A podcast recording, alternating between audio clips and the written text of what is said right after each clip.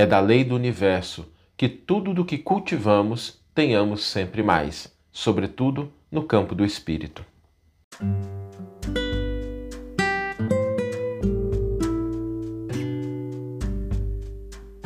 Você está ouvindo o podcast O Evangelho por Emmanuel, um podcast dedicado à interpretação e ao estudo da Boa Nova de Jesus através da contribuição do benfeitor Emmanuel.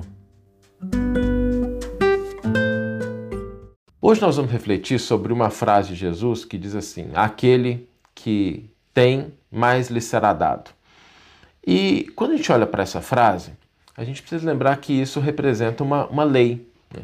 Porque tudo aquilo que nós cultivamos de maneira mais atenta, de maneira mais constante na nossa alma, vai se acumulando. Né? Tudo aquilo que a gente vai dando mais atenção, mais energia, mais cuidado, tudo aquilo que consome o nosso tempo, a gente vai acumulando na alma. Por isso é importante a gente ter muita atenção, porque não significa que a gente sempre cultiva boas coisas às vezes a gente vai cultivando elementos que não são os mais adequados, a gente vai acumulando detritos na nossa alma, a gente vai acumulando problemas, a gente vai acumulando preocupações desnecessárias, e isso vai se vai se especializando, né? A nossa capacidade de pensar nessas coisas, sejam elas as boas ou as ruins, vai aumentando. Por isso, é da lei do espírito que tudo aquilo que a gente cultiva, a gente tenha em maior abundância. Por exemplo, se a gente cultiva o trabalho, a gente busca sempre trabalhar, sempre uma atitude de estar tá agindo, de estar tá construindo algo, a gente vai sempre estar tá progredindo. A gente sempre vai ser pessoas diferentes. Se a gente tem um hábito de auxiliar o próximo, a gente sempre vai ter mais recurso para auxiliar. Eu, eu não estou falando aqui do resultado, né, mas a capacidade. Por exemplo, um médico, um dentista, uma enfermeira, que se coloca na posição de estar sempre auxiliando, ela vai ou ele vai aprendendo a lidar com situações diferentes, vai aumentando a sua capacidade de agir e de auxiliar. Um médico com larga experiência, quando chega um paciente no consultório ou quando ele tem que lidar com uma cirurgia, se ele já passou por outras cirurgias, a capacidade dele de lidar com aquela situação é muito maior. A pessoa que busca ler, que busca estudar, que busca se informar, ela vai aumentando o seu cabedal de cultura, a sua condição de analisar melhor as coisas, a sua capacidade de, de ter um raciocínio mais crítico. São todas coisas que trabalho, auxílio ao próximo, estudo, leitura.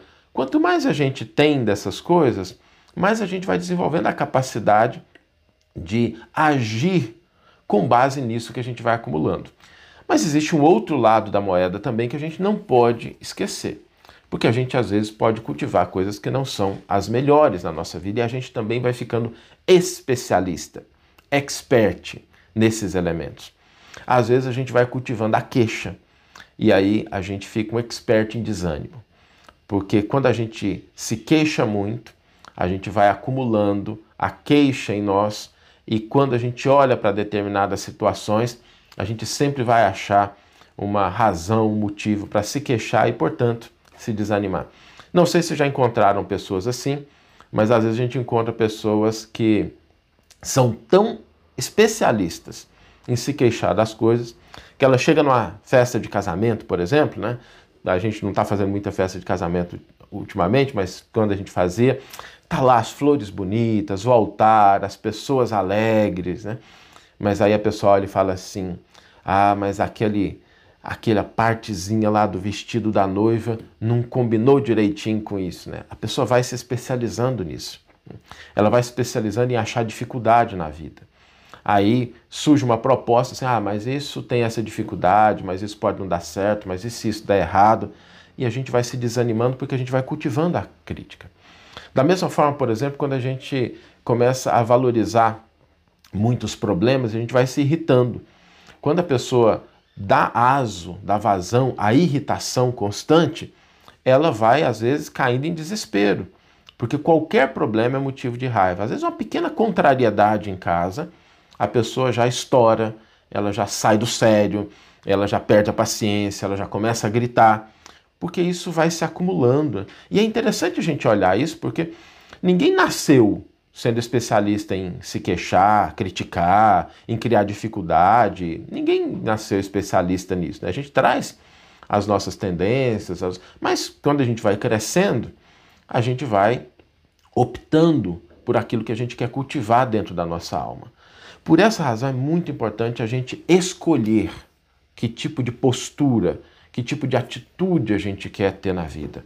Né? Porque é essa escolha que vai determinar onde vai estar a nossa atenção e aonde vai estar o nosso tempo, onde vai estar a nossa energia. E tudo aquilo que a gente cultiva na alma, a gente conquista. Por isso, assim, se a gente tem alguma coisa, seja ela boa ou ruim, no campo do espírito, nos valores, nas potencialidades do espírito, tudo aquilo que a gente cultiva na alma, a gente vai adquirindo cada vez mais.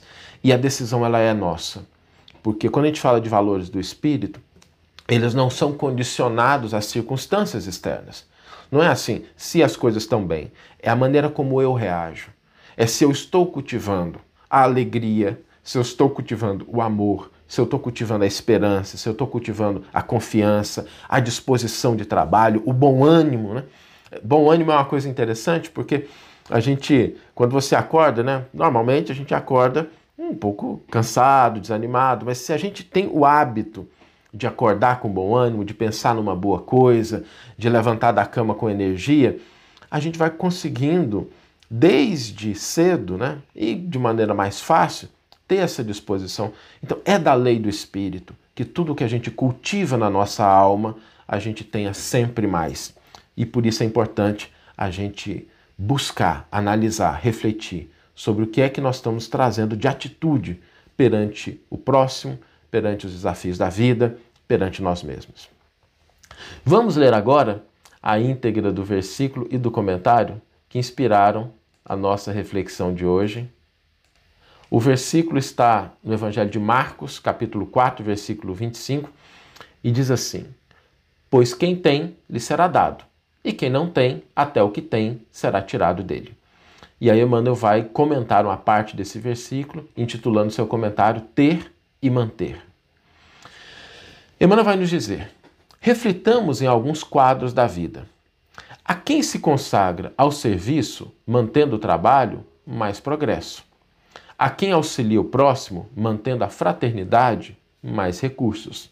A quem respeita o esforço alheio, mantendo a colaboração em louvor do bem, mais estima. A quem estuda, mantendo a instrução geral, mais cultura. A quem cultiva compreensão, mantendo a concórdia, mais clareza. A quem confunde os outros, mantendo a obscuridade, mais sombra. A quem se queixa, mantendo o azedume, mais desânimo. A quem se irrita, mantendo a agressividade, mais desespero. A quem cria dificuldade no caminho dos semelhantes, mantendo obstáculos, mais problemas.